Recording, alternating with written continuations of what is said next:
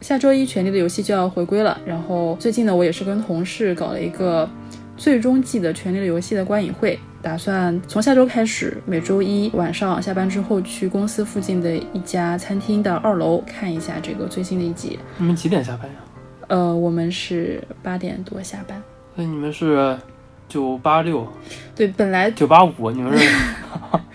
最开始的打算是等八点钟下班之后，然后去看，但是因为最终季只有六集，它可能每一集单集长度比较长，要一个半小时。嗯这样的话，可能看完快十点了，有点太晚了。然后现在想的一个解决方案是，我们六点到七点钟不是吃晚饭的时间嘛？我们打算在那个餐厅一边吃晚饭一边看那个剧，嗯，对消化不好，不建议这样做，但这样的话就可以准时下班了嘛，八点钟就可以回家了。好吧？因为很多人可能他也其实没有对这个《权力的游戏》有那么大的这个兴趣，就吃瓜群众了，一对边吃饭一 边对，你真的要牺牲说下班的时间的话，可能想参加这个非常 nerd 的这个 club 的人也没有那么多。那挺好玩的，大家捧个盒饭， 我就跟那个看杀头的一样。鲁迅说的看杀头的，对，嗯，然后在这个时候呢，其实我们也是想趁最终季在发布之前，啊，聊一下对于《权力的游戏》的这本书，包括 HBO 这部电视剧的，呃，一些读后感和观后感吧。腹诽，也可以这么说。呃，《权力的游戏》对我来说是一部非常，嗯，非常独特的，跟其他电视剧很不一样的。那他改变了 中国吗？你怎么这样的？没有，就是它是肯定是在电视剧史上也是占有非常独特地位的哈。怎怎么着？你没看过侦探呀？你我没有说，侦探肯定也是，可能跟他的地位是差不多的嘛，对吧？可以这样说吧？我觉得其实没那么高地位，没有这么高吗？对，我觉得还是蛮高的，我觉得因为嗯当时我看就是第一季最后艾德被砍头那段，嗯，我当时是，哎，我操！我觉得很多人也是从那里开始觉得，嗯哎，他好像跟其他电视剧我之前看过的，他好像有点不一样，就对他有点另眼相看的这种意思。嗯不过我想我们先说个别的吧。嗯，你说它，我们先可以讨论讨论。你觉得这个电视剧，虽然我从大概第四集、第五集，就反正中段就开始不看了，嗯但是你假设说水准都保持的就是平均水准，最后一季也没有说彻底烂尾或者怎么样，嗯，那你觉得它能在你所知的这种电视剧世界的这种历史上，你能给它打一个什么地位呢？你说刚才对它拔的还是挺高的嘛？你觉得对，你说戏给你给他令我长大，对吧？ 但但是但是我觉 得给他打分吗？还是怎么说？不是，就是地位吧。打分其实比较好说，比如说可能嗯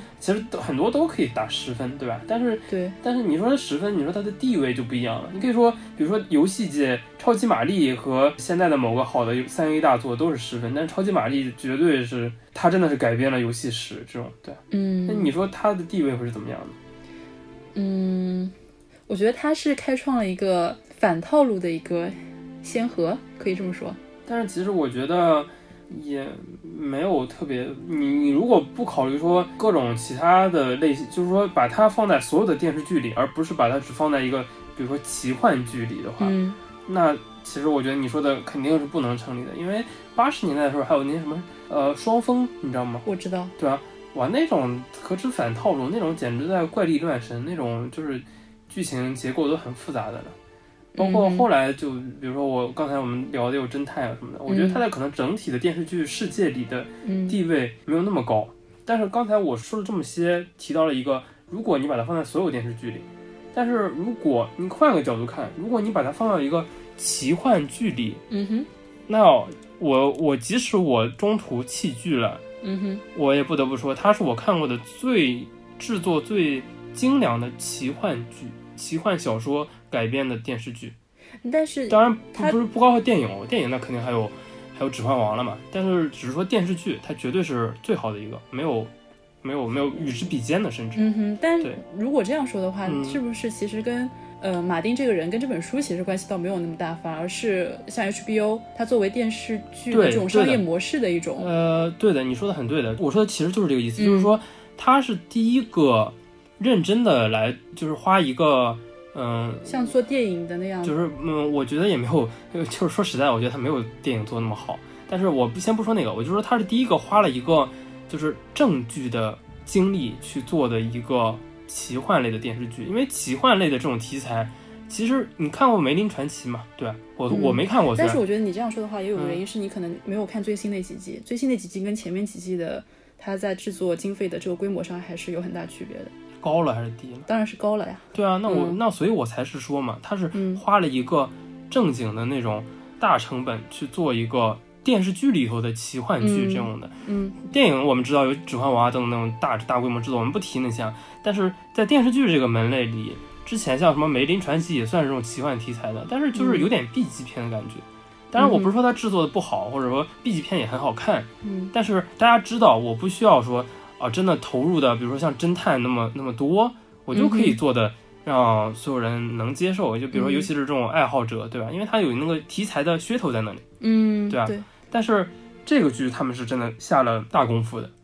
嗯。对啊，你刚刚把呃《权力游戏》跟《指环王》比嘛，他们嗯好像说最终季的那场战役叫什么？就是反正有个 title 的啦。他说嗯它的规模要超过在《指环王》里面最著名的那场嗯。那个战役。但是非常令人沮丧的一点儿，也不是叫沮丧吧，就是我还是刚才说了说了那么多，都要把它限定在电视剧的层面里头，就在于《指环王》那可是真的是十几年前拍的了，你现在才超过，我觉得没有什么值得光荣的吧，并不是什么值得骄傲的事情啊。而且你哪怕拍的一模一样，你都没有就《指环王》提供了一个中世纪题材类型的视觉奇观，它是在视觉的这种设计上是有一个质的突破的。嗯哼，这种质的突破既包括了当时做特效的那些人影视技术上的巨大突破，嗯也有美术概念上的一个非常非常巨大的突破。比如说《指环王》像那个那个白城，就是那个刚斗的那个主城，嗯哼，哇！我当时才上小学啊，我看那个东西就只有震惊，就我这双眼睛没有看过那么震撼的东西，把一一整座山像有一个巨人雕刻出来的一个城市一样，井然有序，泛着白光。我觉得我要是刚做的骑士，我看那个我也会有什么家国情怀的。 嗯哼对啊，然后再包括说那个你刚才说这种什么最后一战之类的，嗯在《指环王》里那个圣盔谷之战，对所以一堆啊骑对对士对从一个，其实我不知道现实里头可能马都无法从那个角，就就那个坡嗯很陡的，对对那个视觉效果，那个美术设计，这种东西真的是，它虽然也还是商业片，但是真的是已经在视觉上拉到了一个很高的高度了。嗯，对啊。嗯那你这刚刚讲到圣盔谷之战的话，就是、呃，还是刚刚讲的嘛，他们说就是规模要比这个大，对，嗯，所以对，但我觉得呃就是你规他模可以，他在、嗯他没有这种革命性的嗯，这个意思在里面，你觉得？就是《权力游戏》的话，嗯，我只是觉得，当然它是电视剧，我能理解嘛，电视剧就是占现场，但是我觉得能理解也是有限的理解，因为再怎么说一季一季电视剧，也就是它这个也就是六集，对，六集也就是六小时呗，可能不止吧。呃，就十个小时吧，嗯《指环王》也十个小时，《指环王》三部加起来也十个小时，对吧，但是制作周嗯期肯定是《指环王》更长了，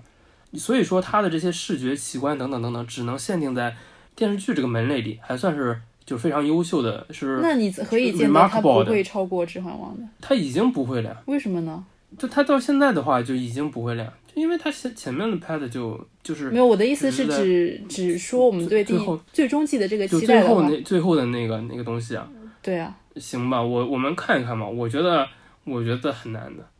因为《指环王》的那个那几场战役拍的真的就是有点空前绝后的意思了。你现空前是肯定的，但是嗯对我觉你得你现在用你用你用现在的技术眼光看，你甚至都会觉得说它那个视觉效果很多，比如说那些兽人的什么排兵布阵啊，等等等等，已经能看出一些就是落后于时代的东西了。嗯但是关键就是刚才说的，里头有一个美术设计的东西，哇，这个东西太太了不得了。美术设计这个东西，我这么说吧，我我不知道那个《权力的游戏》这个电视剧的这种美术指导有没有换过之类的。嗯但是如果还是维持，就是我不说技术层面，就是说呃我这个场景有多大，嗯我的建模有多丰富，对吧？嗯我的特效有多酷炫，我只是说这种美术概念上的设计。如果说他没有换一个呃团队，或者说他们的这种没有什么质的升华，还是维持在之前的平均水准的话，那我觉得恐怕是很难比得上《魔戒》的那个几次战役的那个美术设计，确实是一个非常 fantasy 的一个，就是非常奇幻的一个设计。比如说像什么地平线上忽出现了一波人那种映着阳光这种，对吧？这种东西不嗯要是甘道夫骑着一匹白马，是吧对对啊，这种东西不是什么技术不技术的东西。其实我们说实在，我们用人力也能堆出那个东西来。就比如说呃，老三国其实有一些场面也拍的蛮不错的，嗯对。但是这些胜利都是美术设美术设计的胜利，包括说刚才说那个白城啊，包括说圣盔谷的那个城，就是、嗯那个城它是有一个通道，有一个很狭窄的一个那种，呃，有点类似于吊桥那种感觉，嗯就是古代的那种城堡会有一个那种一个高的桥，到最后了就打的都没有人了，只剩下罗汉那国王了，还有阿拉贡几个人了，然后他们就就想了想，妈拼了吧，就带了十几个骑士，就一路杀出去。那个时候甘道夫还没来嘛，就在甘道夫来前一幕，然后然后就那个桥上，那帮骑士就把那个那些呃兽人巴拉巴拉都撞下去那个。嗯就那个酷炫程度，就是我不用靠，我甚至都不用画出来，我写小说我只要找人文笔写出来，嗯我脑子里有这个 idea，这 idea 就是一个很牛逼的 idea。那个嗯权力游戏权力游戏没有这个的，为什么没有呢？这也挺有意思的，就是牵扯到我我之前给你讲的另一个事情，就我觉得，因为我们现在的，或者或者说就是我吧，我首先我肯定我从小玩那种 D N D 的游戏嘛，就《龙与地下城》类的游戏什嗯么的。啊，我对于这种奇幻世界还是很感兴趣的嘛，呃，包括也看了很多电影啊，我们这么多年也被这种什么，包括漫威啊，包括迪士尼啊，等等等等，被这种电影工业的各种各样的视觉奇观给熏染的。其实对于，就是我们已经很难有什么特效真的能让我们眼前一亮了，对吧？嗯比如说都要靠个蚁人变大变啊小呀，嗯什么那个是叫什么《盗梦空间》《阿凡达》，包括最新的那什么《阿丽塔》这种，对吧？嗯要靠这种奇观才能真正的让我们在视觉上获得刺激。但 GOT 的电视剧就，它毕竟是个电视剧，而且它心思很多也不放在这儿，其实，嗯所以其实就没太有给我这种概念上的一个冲击。甚至刚才说了那么多，就是说我之前看小说的时候，我是在呃电视剧刚刚有的时候，有之前大概头一年吧，我就开始看头两本小说，嗯然后后来随着电视剧就把小说都看完了。看小说的时候，你脑子里会自己歪歪一个画面出来嘛？但是我因为，但我不是说我这个人有什么设计天赋了啊，我只是说，因为我看了那么多酷炫的电影，脑子里就会有很多这种积累的一些素材嘛。那我看这个，我我再去看这个小说的时候，我脑子里会想象一些画面。我脑子里自己想象的画面其实还都蛮宏大的。嗯，等我再去看电视剧的时候，就很失望，三毛就他就下下降了一个档次，我也不失望。其实我其实我我看我真的看到那个电视剧的时候，我就理解了，我就知道哦，你们做成这样我也能理解的。就比如说我首先会考虑啊，电视剧嘛有个经费的问题嗯，哪怕你的电影我也觉得你也投入我也是能理解的，对吧嗯？不可能说做的很抽象什么的，比如说你脑子里想什么一个。那个巨人要做个多少米的，对吧？嗯它比你想的要小了一点儿，那个 那个你不能说无限的大，对吧？嗯对啊，当然了，其实我觉得那个 GOT 里那那个布拉福斯那两个巨人，那个做的我还是挺符合我想象的。嗯对，主要是那个在历史上是有原型的，就宙斯巨像其实。嗯然后，嗯、不说那个，但是你看的话，你会觉得有点寒酸，多少？你会想象你脑子里想的什么红堡那个皇宫可能是个什么富丽堂皇的，然后你一看就觉得还蛮真实系的，就挺真实的一个中世纪国王的一个小破房子。嗯 对吧？它再富丽堂皇，它可能也没有现在的，对吧？这种现代建筑那么那么那么那么好，对吧？它还是挺中世纪的，一看。嗯然后，不过我觉得你刚才说的也对，其实它到了第六季的时候，我我看过一点点第六季，在电视上看的，就当时在美国的时候，在 HBO 上看的直播，嗯就没有全看。我觉得那里有那个教堂那一幕，我当时还在想，哎呦，我觉得你们这个室内建模的这个室内场景好像有点提升啊，没有哦没有那么寒酸的感觉， 嗯没有头两季就那那么那么苦了感觉。嗯然后，呃，但是反正就刚才说嘛，就会觉得有点落差。然后这个落差，我举最后举一个例子吧，就是我觉得，呃，我觉得最大的落差就是那个铁王座，哦，对，铁王座，你觉得我它小吗？ 我觉得它也不光是小，就是它太 Q 了，它什么叫太 Q？对它太太 Q 了，你知道吗？我之前看小说的时候，嗯我看他那个描述啊，我脑子里想象的铁王座，首先是我们先说铁王座对于 GOT 这个剧是非常重要的，对，因为它就是这个剧的标志，对吧？对，但是它对我来说，它太 Q 了，它竟然真的找了几把剑，就是插成一个扇子形儿，嗯噔噔哼噔噔噔噔，对吧？ 就很 Q 的那么一个那个，我觉得那些剑都圆圆的，感觉摸上去都 QQ 的那种。那书里面对它的描写是什书么里样头写的就是说，我记不得原文了，但是他就好几任，好多人都做过嘛，嗯每个做过的人都有一个感触，就是不舒服。啊，就当然它也是隐喻嘛，说权力就是最高的权力，嗯你坐着就是不舒服。对。然后为什么不舒服呢？因为它是把一个剑铸成的一个嗯铁王座嘛。我脑子里印象当中是，就是一堆就很抽象的一大堆黑黑乎乎一个大铁块儿这个椅子，嗯哼可能要巨就是也不是巨大吧，可能那个椅背儿得有个一米五吧，对吧？就可能到这儿，就是很嗯高那种椅背儿，然后就很宽大什么的，然后就是你在上面坐着也没有什么，就感觉会把那个国王那个人儿显得很小，对不对对，然后就会觉得，而且不会说那把剑就是你能看出那儿有把剑来，哦你只明白对你只看出一个模模糊糊的一个模型，就好像你拿一个你拿一个铅笔在画素描、画速写，嗯就嗤嗯，就描了一堆那种。那那里头的每一把剑应该就是里头的一个线条那种，哦一个模模糊糊的一个线条组成了那么一个巨大的铁椅子，应该应该是比较抽象的，我觉得就特别抽象派的那种。嗯如果你看过那个教皇英诺森十世那个那个像的话，我的印象里它就应该是这种这种感觉的东西。就是有一幅教皇英诺森十世是我最喜欢的一个画家维拉斯奎什画的一幅，呃，画一幅油画，嗯画的是一任教皇，然后他是中世纪末期吧，文艺复兴时期的画家，就原画是这个样子，就这么一个就比较正常的画，但是嗯但是他会在故意的在这里头就透出这个教皇有些狠呀什么嗯之类的。然后这幅画变成一个很重要的艺术题材，后世有很多抽象派啊什么的作家在他这个上演绎成这个这个样子，就、嗯，这个就是后世的一幅画的样子。这个是什么时期的这个是一个美国人画的，具体我嗯记不太得了，但是应该是二战之后吧。啊？对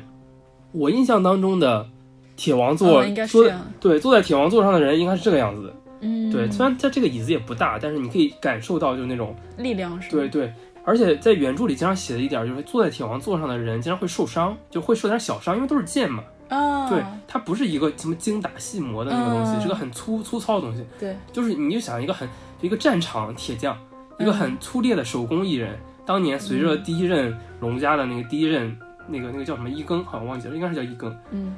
然后四处征战的时候，每到一个地方，没烧死一帮骑士，就把他们剑拿上来，嘣嘣嘣敲上去，就那么个东拼西凑的那个东西。然后你坐上去的时候，经常一不小心就会还会被划破手呀、什么的。嗯，对啊，我我觉得应该是那么一个酷炫的东西。我觉得那个东西如果做出来，应该还挺酷炫的，就做的像这个教皇英诺森十世像这种东西一样。嗯， 结果呃做的那么 Q 的，就有点太可爱了，嗯感觉大家竟然会拿来什么做成一个笔筒啊什么的。最后一季的时候，那些剧组好像还嗯，在世界各地投放了几座铁王座，就哦，对啊，对啊，让对啊，粉丝去找嘛。然后对啊很多粉丝找到之后嗯，在上面拍照。然后 Tinder 上面好像有很多这样 的这样的照片。好吧，反正我我从一开始的时候，我觉得它所有的视觉元素里，我最不满的可能就是这个，让我觉哦得有点 Q，、嗯，胖胖的感觉那个椅子， 就最后面那几把剑都胖胖的，感觉不像剑，有点像那种手指面包， 感觉像手指面包王座。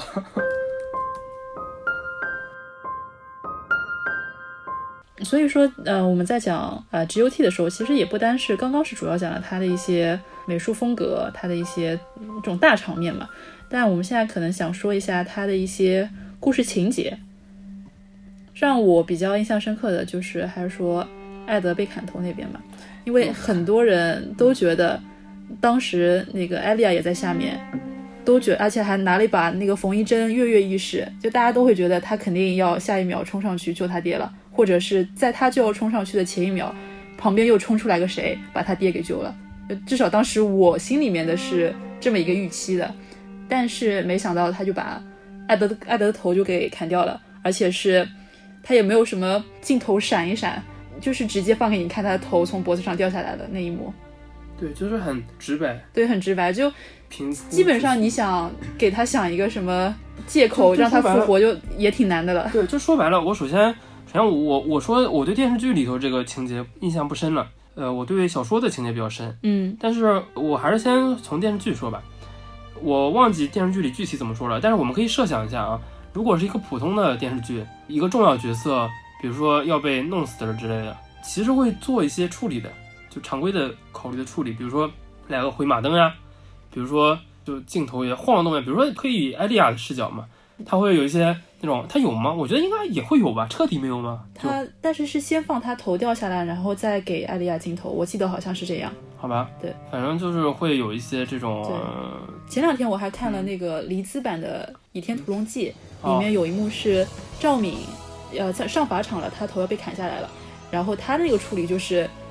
给那个刽子手一个特写，然后再给一个那个血泼溅出来那个动作一个特写，然后就没有了嘛。嗯但我们都知道赵敏没有死嘛，他那个是为了表现说晃了一下眼睛，你知道吗？什么晃了一下？我记得你说的那个，嗯对，但他那个是说好像什么晃了一，当然那个很愚蠢了，但是就是类似于他们用用了某种方法吧，嗯把那什么法场的人的那个主审官的眼睛给，啊，对，看我晃了一下，就拿刀晃了一下。对对对嗯，对然后换掉包了嘛，对对对。但我当时看《权力游戏》的话，我期待的也是他，要么被调包了，要么就被人救了。对我跟你讲，我这个对于小说的这个经历，我其实以前也跟你讲过的，这个真的是我人生的一个挺重大的经历， 就是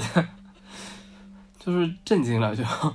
主要是我不是不能接受这种角色死，而且我说实在的，我看了这种角色死来死去的，就大家不太看小说或者说看这种奇幻类东西比较不多的人啊，嗯，总总会对这种把死人多当做《权力的游戏》的一个卖卖点。点，嗯对，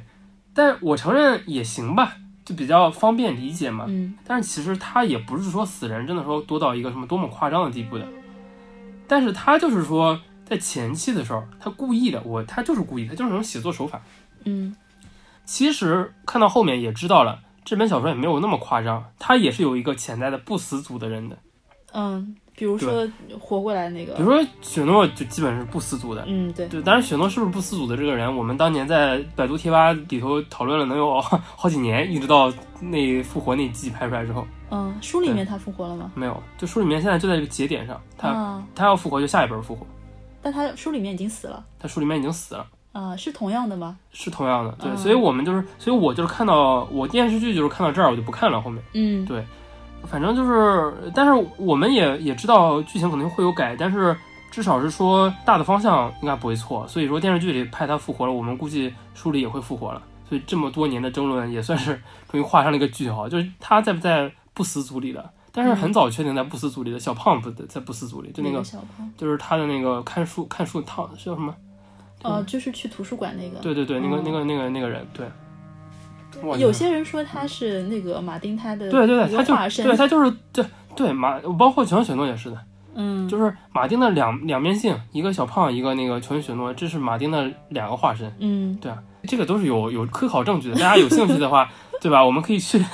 就我给大家推荐一个网站叫龙宝，这个是中文，就是就是叫什么？现在衣柜军团嘛，就是那个嗯对字幕组嘛，对对对，就是我当年一帮人就在上面搞这个呃翻译啊什么的，嗯对对对。然后再有一个就是，其实当然现在百度贴吧很很很垃圾了，但是当年百度贴吧还是挺好玩的。就嗯，百度贴吧的《冰与火之歌八》，你就看看看翻一翻早年的一些帖子，呃精品帖，嗯其实有很多剧情的解析是很厉害的，嗯，对啊，像什么旧镇老翁啊、林东城的狮子啊，这些都是现在一贵军团的这些呃参与翻译的人，对。嗯然后包括曲畅，就是中文版的《我冰知与道火之歌》的翻译，对嗯他他也经常会到贴吧里来玩。嗯，对。那除了小胖呢，还有谁？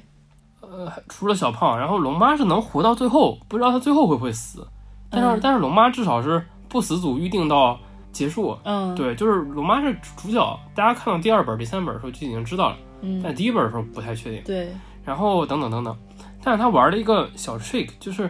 在写第一卷的时候，嗯把艾德写成一个主角式的人物，嗯，大家都觉得艾德会是一个主角。虽然我们也不知道说艾德可能会活到具体活到什么时候，但是知道说艾德他是一个那种很经典的奇幻小说的男主角，一个不是那么张扬，对吧？对有点内敛，然后品德很好，看重荣誉，对，然后的一个关键关键点来了 啊，白人中年男性，嗯哼，对，有大量的主视角在他身上，嗯就这种人在奇幻小说里，一般的、一般的就，哪怕他是我们一看就知道，《冰火之歌》这么庞大的结构，我们看第一卷的时候就已经能感知出它肯定是一个多主角的模式，嗯我们就会想，艾德这种人一般的里头他会是里头的一个主角，对，对，就是这种白人中年男性的一个投射，嗯对他一般的会是多这种多主角里的一个主角，而且他在第一卷里头也切实的承担起了这个主角的作用。嗯第一卷，如果你看小说的话，第一卷其实绝大多数剧情是围绕着艾德的主视角来展开的，虽然它是一个多视角的 POV 的一个小说。对。然后以我以往的阅读奇幻小说的习惯，我就知道了，艾德这种人他就是主角嘛，不会死的。我当时看完这本第一卷之后，看到最后了，看到他被砍头了，我切切实实的在书上看到他被砍头了，等等，以及一些后续的活动了，就是比如说北边开始造反了之类的。我脑子里想的是他会复活的，对对，很就多是人说都这样觉得。对，就是说他死了归死了，只不过说他死了只是一个剧情的波折，因为嗯他作为第一卷的主角，你如果后面不写他了，类似于壮士断腕了，对吧？嗯哼你明明这个角色竖起来了，对，你啪一下你不要 他了，没道理啊。嗯然后最巧的一件事儿就是，我当时是在高三的呃那个过春节的那个寒假的时候看的，也就是说后面就是马上要高考了，有嗯半年的时间我就没有空看这些小说了。我当时还挺认真的就上学，然后我相当于跟外界信息也断了，嗯我脑子里一直揣着这个事儿，就是这个人他会后面会复活的嘛，怀着这个美好的幻想， 对吧？嗯奋战完了，高考我结束高考结束了，打开第二本书了，找他，哎，没找不有到，没有了，没有了，真的死了！我操！当时就懵逼了，我说嗯大哥你哪儿去了？你怎么真死了？ 就那个，就其实，在第一本结束的时候没有震撼到我，嗯对，等我翻开第二本的时候，第二卷的时候，就真的震撼到我了。这本小说在我心目中的地位马上就改变了。嗯我靠，大哥你真死了， 这么牛逼呢，嗯对啊吧？？但是其实为什么说艾德这个人大家都会 support，而且他故意的，他一个是说他写了很多这种呃以他为主视角的事儿，嗯而且他三番四倒，就跟说相声一样，他前面有很多包袱来暗示他不会死，比如说八爪蜘蛛头一天晚上去找他聊过天，嗯哼在他死之前那天晚上，我不知道剧里有没有这一段，嗯但小说里就是八爪蜘蛛最后就那个那个瓦里斯那个胖子，对就跑过去跟他聊了个天。我们当时都觉得，我当时内心就是按照常规觉得，哎如果是金庸的话， 对如果是金庸的话，就是肯定是因为八爪蜘蛛自己是个很神通广大的人嘛，对，就可能给他调包了呀，或者怎么着了呀，啊对对啊对啊，是没有就死了，嗯我还等着后面看八爪蜘蛛给他调包了呢，对结果他真的就死了。但是其实我觉得，呃，这马丁在写这本小说第一卷的时候，还是他深思熟虑的一些故意让你感兴趣的一些反套路的一些东西。但是到后面的话，其实还是会呃回归到一些套路里的。然后你就会发现，他前面那些其实有一点刻意为之的反套路。嗯比如说艾德死了，我们觉得很震惊，因为他是一个有大篇幅叙事的、品德优秀的中年白人男性这种这种事儿。但是后面其实有一个人顶替了他的这个中年白人男性的位置的，就是詹姆呀，嗯对啊，就是那个 Cersei 的弟弟弟对啊。其实他在电视剧里，其实对他性格一直就写的蛮好的。其实如果你刚看书看第一卷的时候，在电视剧里啊对的对第一季里面，他把嗯、那个布兰推下去的时候，他就他大家也都挺招人恨对，的。就大家都觉得一开始以为他是一个典型的帅帅的、坏坏的中年男性、中年白人男性反派。对对，结果没想到其实他是中年男性，他他他站的那个位置不是中年男性反派那个位置，他通嗯过断了一只手来变成了中年男性那个好人的那个位置了。嗯他占了那个生态位，你知道吗？对就在这，他还是要有人去占那个生态位的，一定要有一个中年白人男性好人，嗯对吧？詹米现在估计也已经进入不死组了，估计会活到对嗯也不一定会活下来，但会活到比较靠后吧。但很有可能会最后会，呃，在个什么地方去彻底洗洗清自己的罪孽的，比如最后一战死掉了之类的。詹姆在嗯我忘记是哪一季了，他其中有个镜头就是他一个人骑了一匹马，然后冲向那个龙，啊，那个场面还是非常震撼的。嗯，就是那个龙就对着他要喷火了，但是他还是嗯，朝他就骑着马朝他奔过去，那个那就很是非常英雄式的一个一嗯，个镜头。对，那个在书里就还没有写到这儿，但是在嗯书里已经开始，就是他在前一两本的时候，嗯还是一个，我们就不说他那个就是通奸这些事儿了，就是那种就是先不说这个事儿啊，对至少他的在即使在当时那个世界里的人的形象，也都是一个叛逆的，就是类似于那种摩托青年那种，你知道吗？当然他很能打，他确实很能打，他因为他是白衣铁卫，对然后是那种就是那么样一个人，就是一个比较叛逆青年式的人，嗯，对。他在断手之前的话，好像是在整个《权力游戏》的世界里的战斗值是非常高的，是吗？对，对，因为对就是非常非常高的。嗯而且他，呃，怎么说呢？嗯，战斗值不战斗值不说，他反正就是性格上就是很有点浪子那种，对，也是有点叛逆青年那种感觉，因为他其实不太想当白衣铁卫，当年是相当于家族一些家族原因，对吧？就被迫的来干这个事儿的。嗯对啊，而而且这个事儿是你要知道，做了白衣铁卫是你知道的吗？是不能娶妻，没有封地，等等等等，你就是国王的一个那个私人随从。哦，对，你就相当于放弃嗯了，其实跟守夜人有点像的，就是对你放弃了所有的家族义务和家族权利，你只能来，你就是效忠于国王一个人的。那他爸为什么会愿意让他去做这个呢？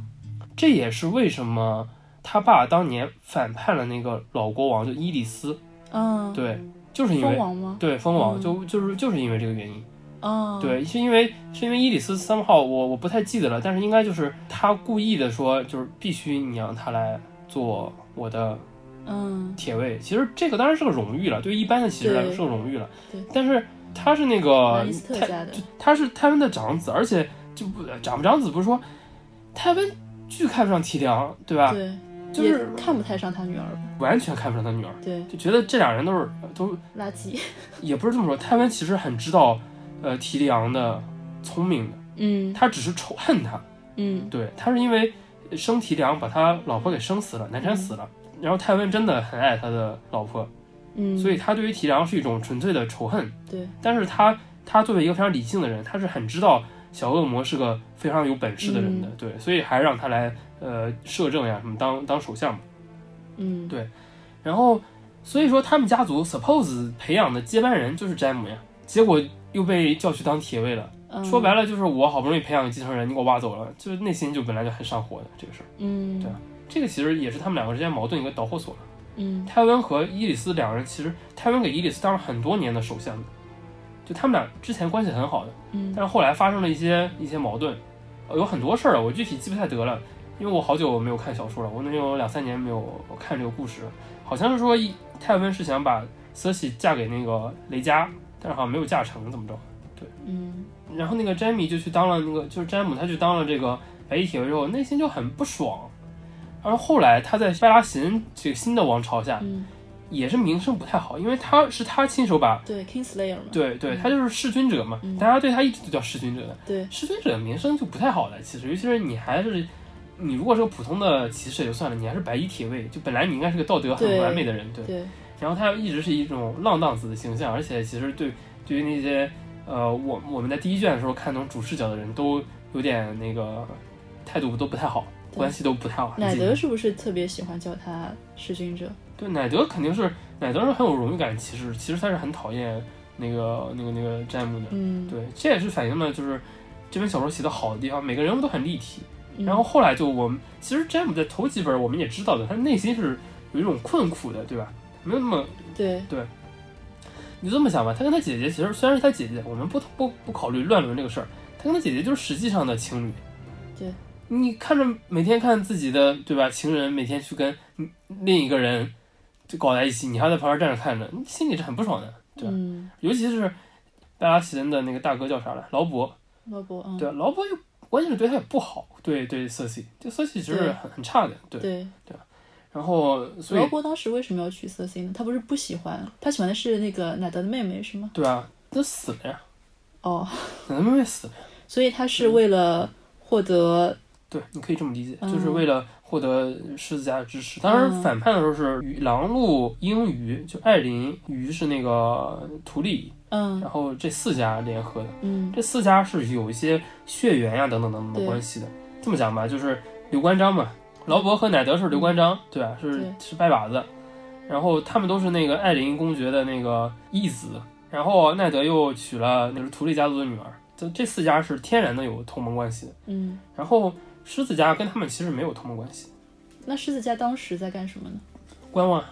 哦，就是观望，也但是也不参与。这就是刚才说的，如果说狮子家铁了心和伊里斯站在一块儿的话，未必会输。对，但是狮子家就是说，因为就比如说詹姆把詹姆叫过来当铁卫啊，嗯这些事儿导致泰温跟伊里斯之间关系私人关系就恶化了，嗯，对，所以他就不帮他了。然后等到最后一刻的时候，再让他儿子去把蜂王杀掉，就是窃取胜利果实，你知道哦吗？就是就是国民所党以窃取了胜利果实那种。所以詹嗯姆杀死、他弑君这件事情不是他主动的一个行为，因为我有听到有人说是因为当时蜂王嘛，哦，詹姆不看不到不他，不，其实其实是应该是詹姆主动的一个行为。嗯，哦，对，就是你说的，因为那个蜂王最后可能是想引爆，就是那个叫什么鬼火野火对，对就想同归于尽，对对吧？那我詹姆这我也不是说他多高尚，至少不想陪葬呗，对吧？至少、嗯对至对至少对对啊嗯很多人把它拔得很高呀，说他是为了呃不想什没有，么他。至少不对想陪葬，至对少不这想一起死。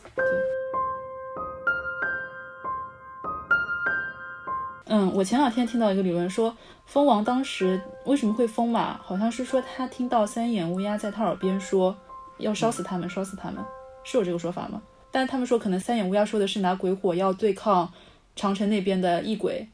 嗯，所以他可我觉能储备了得，那么多野火。我觉得这个东西啊，嗯，你说的这就叫唠儿了，就是科考了，就是就是冰火学的科考了，嗯，这个比较深了。但是我可以给你讲一个比较深的事儿，就是，嗯，这个理论不太行。就我作为一个当年《冰与火之歌八》十二级的一个 一个一个一个一个八友，对，也不是我操，我那就不是吧友，我那就是唠儿，你知道吗？就是那种学者。 OK，对我现在真的退化了。我在两年前的话，我刚大学刚毕业那会儿的话，你问我冰火的东西，我我能给你讲一天呢，就是了如了如指掌。我这好几年没看了，有点忘记了。嗯但是不太可能，因为三眼乌鸦是布林登·何文，是之前的一个首相，嗯前面好几任的首相，嗯就他是不会说，就他不是一个那种为了解决一个事儿那种没有能力的老人的倾向，他恐怕是整个系列里最精明的几个人之一了。他是有点像那个那个瓦里斯，就那个太监，太嗯，监是叫瓦里斯吧？是叫瓦里斯，就神通广大嘛。嗯对，嗯他是那那么一个形象，他不会做这种低级错误的，啊就他哦肯定会算到这一步的。对对对，，当年还有一个歌谣嘛，就叫《一千零一只眼睛》，嗯就说这个布林登·何文这个首相，说他有一千零一只眼睛，嗯，对所以说他应该不会犯这种错误。但是会不会是有受了什么精神的影响？不，可能是其他途径，我估计可能是有。所以蜂王为什么会疯，其实是没有一个定论的，是吗？嗯，对，就是说伊里斯早年的时候，其实还是一个，就是早年他和泰温两个作为就是一个年轻的国王和一个有为的首相的时候，嗯这个搭档做的还是很不错的。但后来就是渐渐的年纪大了之后，就开始变得有些有些问题了。我觉得伊里斯的故事可以大家自己去看一下，但是伊里斯等等等等，就是说他们之前的那些故事，它其实很有很有看头的，就每个人的故事都能写一本小说。嗯，对是有一个前传吗？还是有个前传，我特别喜欢那个前传，但是那个前传不是直接接着这个的。那个前传类似于说，现在是比如说是清末，那个前传大概写的是乾隆年间的事儿，嗯，但是乾隆年间的事儿当然是跟清末的事儿其实是有直接的关系的，对，就很多草蛇灰线。比如说最典型的一点就是，包括伊里斯为什么会会渐渐的有一些风也是在这里，就是坦格利安家族没有龙了，哦，对，对，就是从大概从这个前传那个那也不叫前传吧，就是七王国骑士那个是我其实我喜欢七王国的骑士，甚至要高于冰火的本片，虽然它很短，就我觉得他那本书写的很就很 fantasy，就嗯很很短小，但是很很美妙，但是对对很美好，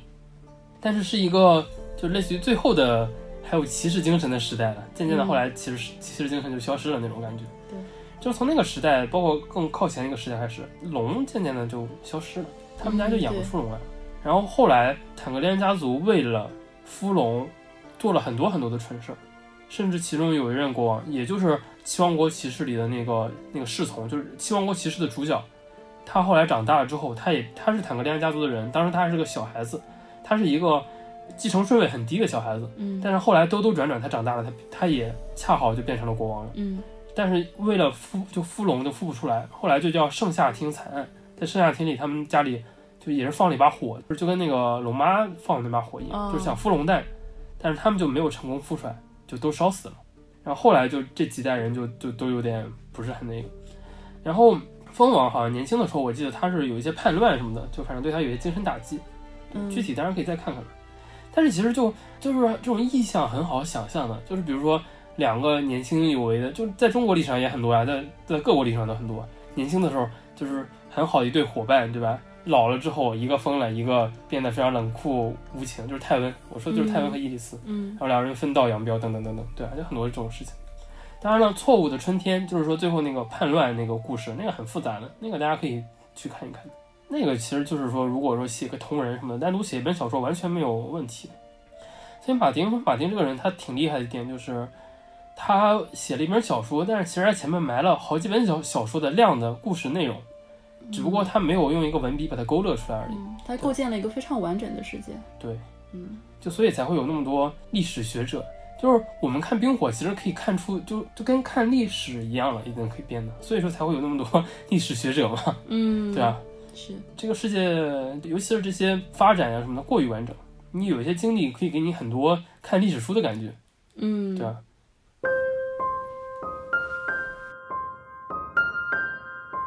刚刚讲到艾德被砍头的事情，然后我想到当时小的时候看的一个同样的有点类似的，给我带来这种震撼的一个电影，就是叫《百万美元宝贝》，它是讲一个美国的女拳击手，然后电影在三分之一处的时候她瘫痪了，然后我小的时候我就觉得。那肯定是这个故事是讲她怎么从病床上站起来，重归这个比赛场的这么一个故事。但是没想到她最后就，他真的台湾，好像是都她就瘫痪了，她就死掉了。对，从三分之一开始，他躺在床上就再也没有站起来过，然后最后死掉了。呃，当时这个电影对我来说还是冲击很大的，我觉得，哎，怎么怎么还有这么这样的一种故事？然后当时虽然乃德被砍头了嘛，但是后面不是他儿子罗伯，罗伯当时呃挥师南下的时候，嗯、关键剧里面书里面还说他是没有打过一场败仗，大家都觉得他要就马上要占领君临了嘛，但是没想到来了那个血色的婚礼那么一出。血色婚礼当时也是非常，在网络上也很很有这个讨论的这个效应的这么一集。因为当时我我觉得乃德死了之后，就有点像张翠山和张无忌嘛。刚开始大家看，呃，《倚天屠龙记》的时候，大家可能也很多人也觉得张翠山是主角，那没想到张翠山死了，主角是张无忌，那其实也是挺能挺符合期待的。但是没想到罗伯也灭了，这个还是又又算是他这个比较典型的一种反套路的一出吧。对，就是其实等到我看下去的时候，就我都知道了，就没那么震惊了。你能，对，我你就有预预料到他会，对，包括说我们就不说这个了，我们就说一说之前你刚才提张翠山嘛，我就想起不是你一个朋友，我有个朋友就是，呃，最近不是电视上又在放新版的《倚天屠龙记》嘛，然后我那个朋友是从来没有看过《倚天屠龙记》的，就这种人其实还蛮少的。就也我们就是说同龄他人其当中的对，话也就是说他其实就是咱们现在小对时于候金是对庸，金庸就是其实跟我当时看呃《冰与火之歌》是一样的，我们有一个预设的嘛，就是对心里就是说知道了会这样子的。对，在他的角度来看，他是完全不知道后面对会发生什么。那对张翠山确实是，对他刚开始看的时候就觉得张翠山是主角，就是一脸主角相，确实是。对，然后包括后面张无忌不是跟小昭还有赵敏、周芷若嘛？那小昭其实主角相没有那么大，但周芷若还是非常有主角相的，包括两个人啊汗水喂饭啊，青梅竹马啊，大家都会觉得哎周芷若是主角。啊，当时我那朋友也跟我说，就说呃张无忌最后是不是跟周芷若在一起了？然后。我觉得现实生活中能抓到这么人也是挺不容易的。像我的话，《倚天屠龙记》看了三版了，吴启华的，然后苏有朋的，还包括这个新版的。然后我就跟他说：“对啊，周芷若最后是跟张无忌在一起了。然后他后面看那个，就前两天刚演了赵敏抢婚嘛，亳州抢婚那一那一出，然后他当时就还蛮惊讶的，嗯他跟我说，哎，你不是跟我说，他就以为他们俩真的是要结婚了吗？对啊，其实他这样就有一种那种当时追着连载看，就很多东西你看连载和看所有的就是一起看是感觉是不太一样的。对就是你想当时看金庸在报纸上写那种连载的那种人，他们肯定会觉得挺震惊的，对因为尤其是尤其是电视剧嘛，它可能还有演员的限制。就你一看张翠山是个老演员，就啊是对，人家好像还有点那个，但是你要看小说的话，对对对张，翠山出来都二十来岁呢，对吧？嗯，是正正好好的主角像的，对。对吧？而且那本书的赵敏虽然是女主角，但是她要到书的很后面才出来，对对对，对吧？米米木头儿。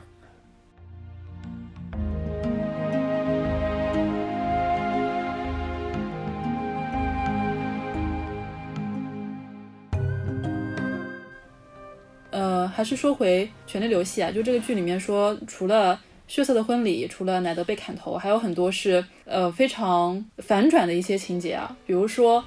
当时龙妈不是救了一个巫女嘛，然后大家都会觉得这是一个呃，大家都不会想到巫女会这样对待马王，因为大家都觉得好人应该有好报嘛，就这么一种朴素的价值观。还有呃，红毒蛇被爆头那边也是蛮惊讶的， 因为红毒蛇这个角色其实真的是我整个、整个《权力的游戏》里面非常喜欢的一个角色。对你一说，其实我又想起来了，这个算是到了书的中后期，还让我感到了一点儿震惊的。虽然我已经接受了，就是说会随时死人这个设定了，嗯，就就从来也没把红毒蛇放在不死族里。对，因为我比如说我看了很多这种老是死人的东西，就知道怎么看这种老是死人的嗯，长篇，心里有个预设了。比对如说什么，我给你举个例子啊，像那个《银河英雄传说》，嗯，就是田中芳树当年发便当这个词，在这种二次元 圈子里传播起来，就是因为这个《银河英雄传说》银鹰，嗯你说那那死人那死到海里去了，那个天天发便当的， 嗯，对吧？然后就是你看多了嘛，心里也就能接受了。包括哦，《富野由悠季》那高达系列也是这样的，高达系列现在看上去好像还蛮死宅的，其实早年很黑的，嗯，对吧？黑富野嘛，那叫对吧？爱的战士， 不过还有后后来的爱的战士什么那个那个叫虚渊玄等等等等各种各样的，看多了心里有预设了。但是怎么说呢？呃红毒蛇那个死那个时候我还是震惊了一下，嗯但是其实红毒蛇死了之后转到了那个包括他死的嗯那个啊那个那死个法也非 常的，对对，尤其是他占尽上风，对，对，就是都都会觉得，因为刚开始没有想到他会那么厉害，嗯，所以他没想到就是战斗力还蛮强的，这个其实感觉是已经是有一点嗯惊讶的了。那大家觉得惊讶，这就是已经惊讶的点了。剧里有说为什么吗？就是他有提吗报仇这类的事儿吗？有，他就啊一边打一边讲嘛，哦说你对你对怎么怎么样，怎么怎么样，对对对，然后后面就死于话多嘛。对，而且就一粒降十回，真的是对，那个镜头我到现在没有看，就我知道发生了什么，就嗯爆把头他了就把他眼睛掐爆了嘛，啊但是我不想看。好吧。说起来，剧里就会比较写实的，很多人死在镜头，剧里面红毒蛇是这么死的吗？就是书里面啊，书里面对，书里面是这是么的死，呀，是的，就爆头了一下。也是把眼睛掐爆 嘛。啊，我脑子里想的是整个脑袋就打爆了，哦，可能更血腥 点儿。哎，那个演员前两天参加那个，就有一个嗯、呃派对嘛，然后他在那边拍照，那边就做了一个把手放在眼睛上的这么一个 动作。好吧，那个演员其实本身也蛮有魅力的，他后面不是还演了那个 Narcos 嘛？嗯嗯，他那个队长，对对对，我看 Narcos 也有一部分原因也是因为他，我真的非常喜欢这个演员。好吧，那 Narcos 那个那那个人主角叫什么来？Pablo 帕帕布罗·埃斯科巴，呃 Escobar，我觉得那个演员也挺厉害的。对对对，嗯，所以这种反转确实是很吸引眼球吧。但是我喜欢它，并不是因为它有多么的出人意料，多么说让我有一种哎呦我操这样这么一种感觉，这还是比较浅层的。我觉得我喜欢这个这这个剧这本书最主要的一个原因，就包括喜欢这种反转，还是因为我觉得作为一个读者或者作为一个观众，我感受到了一种我在别的地方不太被感受到的尊重，因为一般我们的说，嗯、传统的故事，写故事的人总是好像要告诉你一个人生的道理，告诉你一些指导人生的准则。又比如说，传统的像这种《龙与地下城》的游戏，呃，故事里面都是勇士杀死了恶龙，然后大家会觉得好人有好报。包括还有像这种有继承啊、有王位的故事里面，总归要强调一个你这个王位继承的合法性。就是到最后，大家会发现说，这个无名小辈他原来是国王的私生子也好，或者怎么样也好，他是有一个合法性的。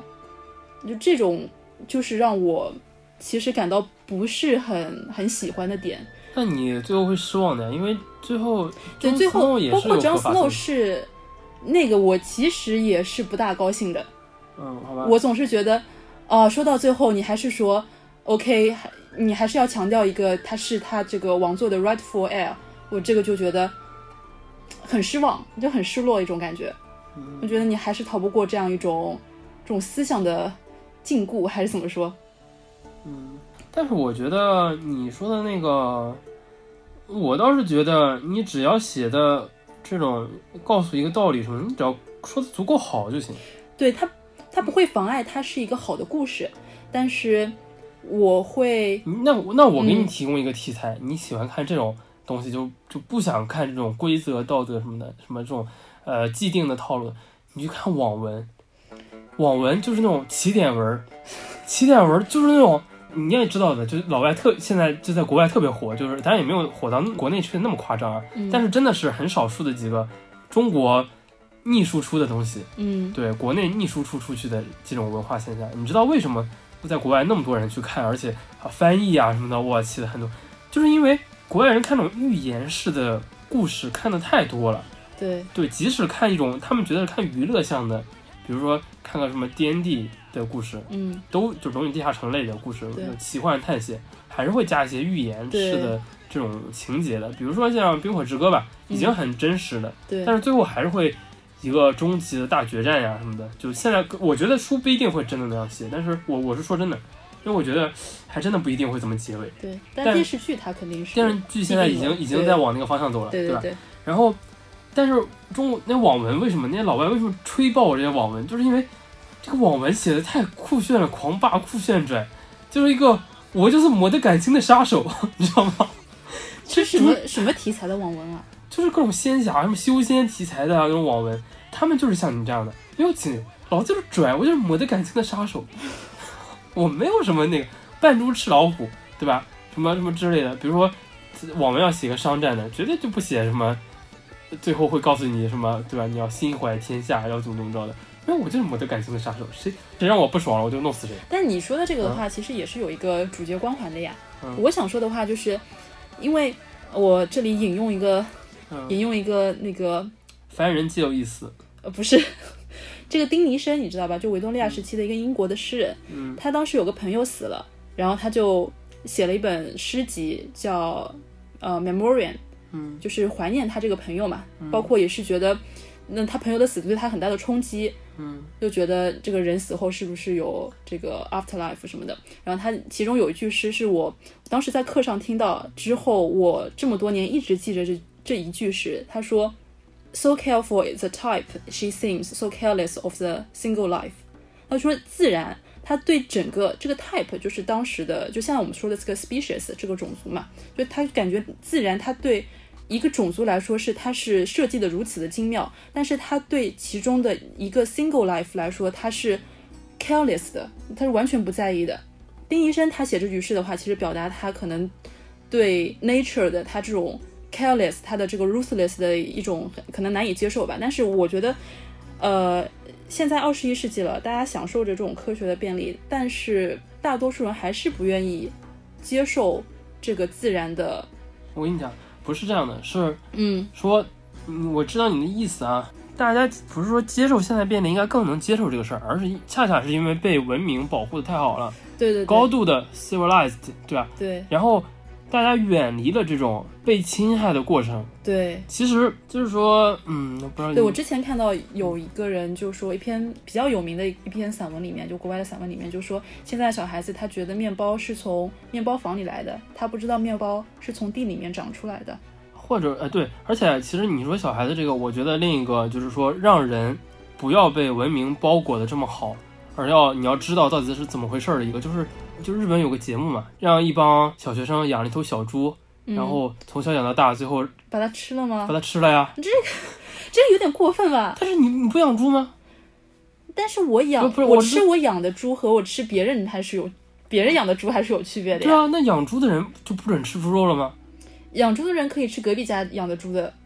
猪肉，就这就很愚蠢了呀！你看你这就是这就是一种现代病了。我跟你讲，我觉得其实，在这种情况下，嗯，就是小公其实后面还想聊一期素食主义的节目，我们可以对再对具体聊。对对对但是我其实跟你讲哦，你如果是个真正的素食主义者，就说我真的内心就是已经我的文明的这个 bar 已经到了这个地步，我真的是无法接受我为了生存去侵害一个别的动物，然后你言行一致的做到这个事儿。对，我虽然不完全赞成，但我我觉得我是支持你个人选择的，就对这是一个个人选择是 OK 的。对但是你这它是种逻辑上是自洽的。对对，但是你你你说什么不吃自己养的猪，这个就对我，我当然说出来，我就能意识到我这种矛盾性嘛。嗯，再换个例子啊，比如说我肯定也不会吃我自己养的宠物猫或者宠物狗，对我甚至当然都不会吃别人家养的宠物猫或宠物狗。但是，OK，这就是一个文明的状态。我觉得文明是好的，文明是值得提倡的，对，但是这就是文明的状态。我说一个很有争议的事儿，就是我觉得我到最后我还是会选择为了文明而不去吃。但是如果说真的就什么饥荒了，我不吃我家养的猫，我就会死。可能对于让我吃我家养的猫的话，大大家还会讨论讨论，那人呢，对吧？我孩子呢，我要不要一子而食呢？对吧？很多人都会拒绝这个事儿的。但是你要知道，我们拒绝是因为我们被 civilized，对我们是一个文明化的之后的一个人，嗯，但这个并不是一个天然状态。我不是说天然状态就是对的，文明化就是错的，但是你不能否认的是，那个才是初始状态。你这个是相当于是去建立了一些其他的东西。既然那个是初始状态，你就永远不要忽视它，不要把你现在这种文明当做理所应当的对对东对西。是它是一个很脆弱的东西。对只要说你家没有粮食了，你就是有很大的可能会去吃自己的孩子的，甚至吃人的。当然，这个话题就有点太复杂了。太沉重了。对，就是说这个东西，很多人可能即使到那个关头，最后还是会坚守文明，而选择对自己，比如说饿死或者怎样。但是你就绝对不要把文明当做一个理所应当的事情。是，然后《冰与火之歌》的残酷，各种杀人啊、爆头啊，非常残酷的。尤其是我觉得最残酷的就是那些艾莉亚和那帮小孩子在那个逃难的途中嘛，就是那些士兵嗯残杀各种百姓那种，那种真实的残中世纪的残酷，嗯，才是真实的中世纪没太有文明状况、没有那么发达的情况下的一个真实的情况，就那个才是现实的情况，对吧？后来的那些预言中的那些情况，比如说我们说《指环王》吧，《指环王》里头的那种，也会有一些被被杀掉呀，怎么怎么着，各种各种，但是他不给你表现出来那种神话预言式的那种对传送的故事里头，对它就会它就不是一个真实的那种表现了，它是一种被文明包裹起来，它变成了一个预言神话。神话里头也会有一些战争，也会有一些死亡，但是神话不是现实，就是在这里，神话是被是披了文明外衣的。但《冰与火之歌》虽然是部小说，但是它是卸下文明外衣，赤裸裸的给你展现一个非常真实的，虽然里头有魔法有龙，但是它是一个很真实的、残酷的中世纪世界。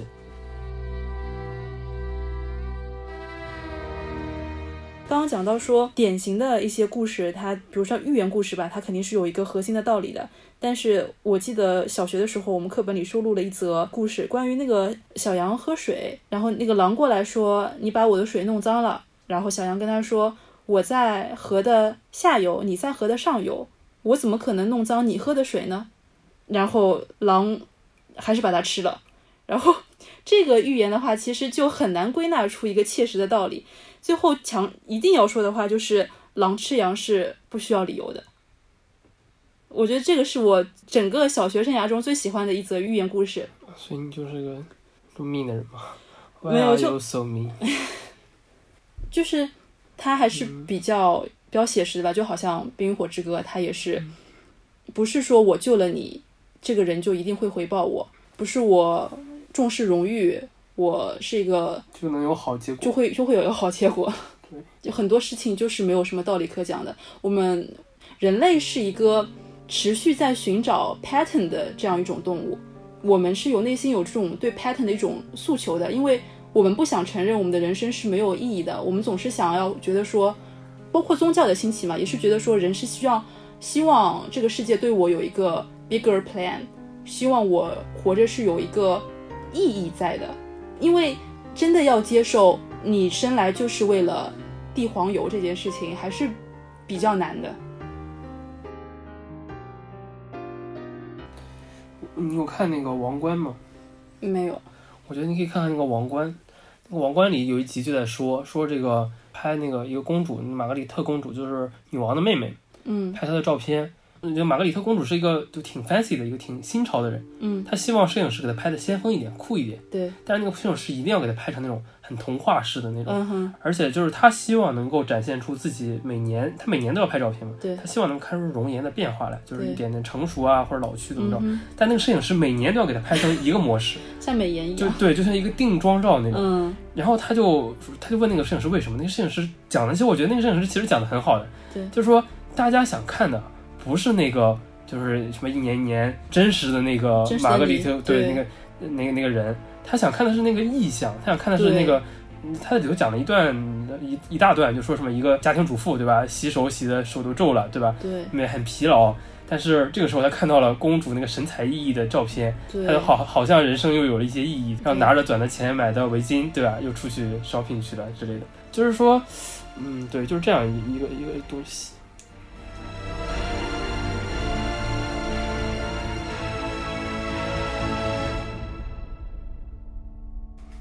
所以其实电视剧后面不是改编了嘛？从改编开始有一个非常让我不满意的点，就是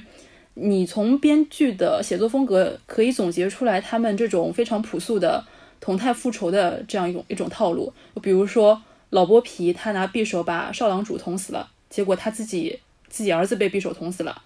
或者小剥皮他喜欢放狗咬人嘛，他最后也是被被自己的狗咬死了。还有呃，杀蛇将 Cersei 的女儿杀死了，结果自己的女儿最后被 Cersei 用同样的方法弄死了。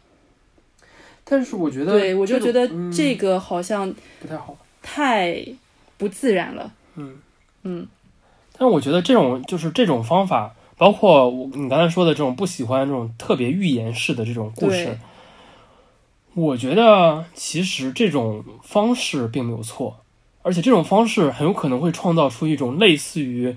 神话一样的经典，就是它的高度会高到神话的那种高度。你我的那我说的这个神话不是说什么某种叉叉神话这种，而是说它会变成一种民族性的传说，会被广为传颂。你看的这些不好，可能只是因为他写就是这块儿编剧编的不够精彩，而编的精彩的是什么样的呢？就是首先说从故事上，整个就是一个大的寓言故事的，就是《魔戒》《指环王》，它整个就是一个大的寓言故事的。嗯，然后它最后有一个特别浓厚的哀伤，像像拿油彩笔浓浓的抹上的一层，在最后那个 happy ending 上抹了那么一层非常忧郁的基调，而且是非常宿命论的基调的，也是你说的这种类似于一些，也不叫同态复仇吧，就是那种宿命，对，就是那个呃弗罗多最后他没有完成自己的使命，啊，我特别喜欢那个，对，而是被 Gloom 跑过去把他的对咬断，最后在自己的贪欲下抱着他的宝贝，最后消失在末日火山口里。就最后对不是弗罗多，他失败了，对，他最后是失败了，但是、那个我是非常喜欢那样对的情节。对，但是这就是处理的好。当你对处理的好的时候，你也可以把它变成那么一个充满了神话色彩的一个对，可以被广泛传颂的那样的一种情节处理。尤其是这种情节处理，其实其实托尔金他在创作的这个时候，他就是希望能把《指环王》写成英国人自己的神话，就是英英文写的神话。对然后托尔金的那个文本的就相当于原型吧，就是北欧神话里头的诸神的黄昏。嗯，诸神的黄昏其实也是这么一个故事。当然，这个就是一个现实的，就是一个一个民族的神话了，一个北欧的神话了。嗯，但诸神的黄昏也讲得非常非常的精彩，而且充满了这种宿命论的论调，就是说奥丁知道了大家马上就要完完蛋，世界要完蛋了，他就会想各种办法，怎么才能不完蛋呢？怎么才能挽救大家呢？嗯，但是最后当都是徒劳。最后不仅是徒劳，而且恰恰是他的活动导致了呃，对，导致了这个世界的灭亡。就感觉是有一种宿命论、一种恐怖的感觉的，就是你无法我挣觉脱得这，种我觉得这倒不是对我来讲不是一种恐怖，对我来讲嗯这是一种有点是一种很巧妙。忧郁，就是这种人类底层的那种特别忧郁的一种忧伤的忧伤的情调，就是嗯对，比如说那个弗雷亚，她为了保护自己的儿子，嗯然后她请求世间万物都不要伤害她的儿子，但是就是忘记告诉那个谢寄生，因为她觉得谢寄生是最没有危害的一种植物了。对，结果最后他儿子就被谢继生的箭给一箭射死。包括阿克琉斯也是这样的，阿克琉斯就是他妈妈倒提着他的脚对 在在河里浸浸，但是没有对去，对脚吧？踝那对，边没，有去弄他的脚后跟儿，对对啊，就这个就是为什么这些神话被广泛传颂。他的这个故事，因为他的这种浓厚的这种宿命的忧伤，他的这个故事的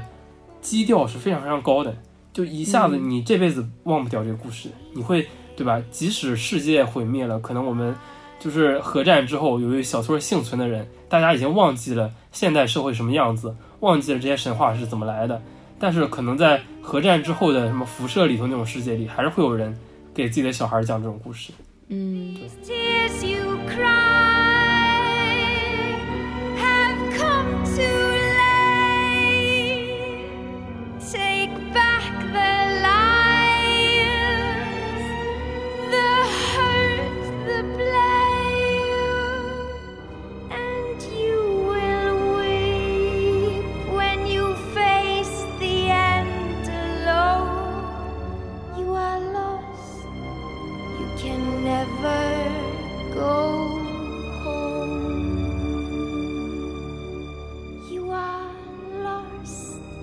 can never